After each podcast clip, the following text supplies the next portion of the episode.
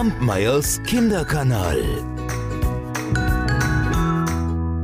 Es waren einmal ein Großvater und eine Großmutter, die hatten eine kleine Enkelin, die Mascha hieß. Eines Tages, da kamen Maschas Freundinnen vorbei und sie wollten Mascha abholen, um in den Wald zu gehen, Pilze zu suchen und Beeren zu sammeln. Großvater, Großmutter, sagte Mascha, lasst mich mit meinen Freundinnen ziehen. Der Großvater und die Großmutter, die antworteten, geh nur, aber achte darauf, dass du bei ihnen bleibst, sonst wirst du dich verirren. Und so gingen die Mädchen in den Wald, suchten Pilze und pflückten Beeren. Mascha aber, die sprang von Baum zu Baum, von Strauch zu Strauch, und so entfernte sie sich nach und nach immer mehr von ihren Freundinnen. Irgendwann schaute sie sich um und war ganz alleine. Da rief sie in den Wald, sie rief den Namen der Freundinnen, aber diese hörten sie nicht, gaben keine Antwort. Und so lief Mascha weiter und weiter, suchte und suchte und hatte sich am Ende vollkommen verirrt. Immer tiefer kam sie in den Wald, so dass auch bald die Sonne nicht mehr zu sehen war, nur noch finsteres Dickicht. Plötzlich stand Mascha vor einer Hütte. Sie klopfte an die Türe, aber niemand antwortete. Da versuchte sie die Türe zu öffnen, und siehe da, diese gab nach. Also trat Mascha ein, fand eine Bank, setzte sich darauf und schaute durch das Fenster. Hm, dachte sie bei sich, wer mag hier wohl wohnen? Wie kommt es, dass niemand hier ist? Was ich euch jetzt verraten kann, in jener Hütte lebte ein riesiger Bär. Der war halt nur gerade nicht zu Hause, weil er durch die Wälder streifte, wie Bären das ja nun mal so machen. Erst am Abend, da kehrte er zurück, sah Mascha auf der Bank am Fenster sitzen und freute sich. Oh, jetzt bist du hier, jetzt lass ich dich nicht wieder fort. Du kannst bei mir wohnen, den Ofen heizen und Brei kochen, damit ich was zu essen habe.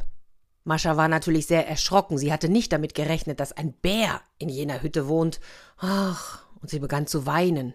Aber es half ihr nichts. Sie lebte fortan bei dem Bären in der Hütte.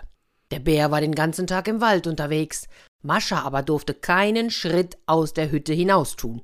Wenn du trotzdem fortläufst, werde ich dich einfangen und dann fress ich dich, drohte der Bär.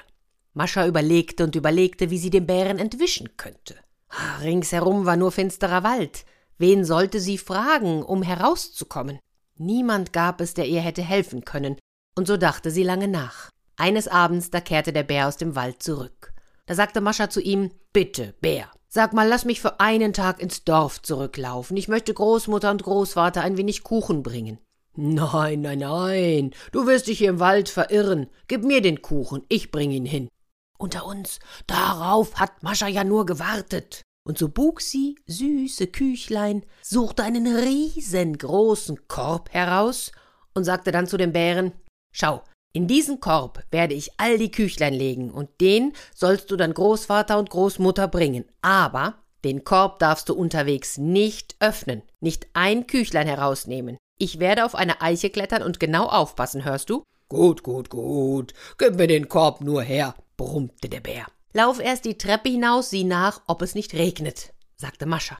Und kaum war der Bär auf die Treppe gegangen, da ging Mascha hin, schlüpfte selbst in den Korb, und setzte sich die Schüssel mit den Küchlein auf den Kopf. Der Bär kam zurück und sah, dass der Korb bereit stand, nahm ihn auf seinen Rücken und zog los. Er schritt zwischen den Tannen dahin, durch lichtes Birkengrün, lief bergauf, bergab, in Schluchten hinab, und so wanderte er weiter und weiter, bis er schließlich müde wurde und sprach Oh, auf einen Baumstamm will ich mich setzen, an einem Küchlein mich ergötzen. Mascha aber hatte das gehört und rief aus dem Korb ich kann dich sehen. Bleib nicht stehen. Zur Großmutter sollst du gehen, zum Großvater sollst du traben, dich nicht an einem Küchlein laben. Potzblitz, was die für Augen hat, sprach der Bär zu sich, die sieht aber auch alles. Und so nahm er den Korb auf und trollte sich weiter, weiter und immer weiter, bis er schließlich wieder irgendwann stehen blieb und sprach Auf einen Baumstamm will ich mich setzen, an einem Küchlein mich ergötzen. Mascha aber rief wieder aus dem Korbe Ich kann dich sehen, bleib nicht stehen. Zur Großmutter sollst du gehen, zum Großvater sollst du traben, dich nicht an einem Küchlein laben.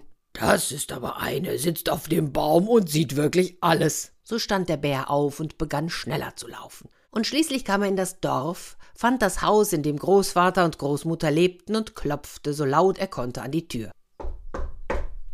Macht auf, macht auf, ich bringe euch etwas Süßes von Mascha. Die Hunde, die witterten den Bären und stürzten sich auf ihn. Von allen Höfen liefen sie herbei, kläfften und bellten.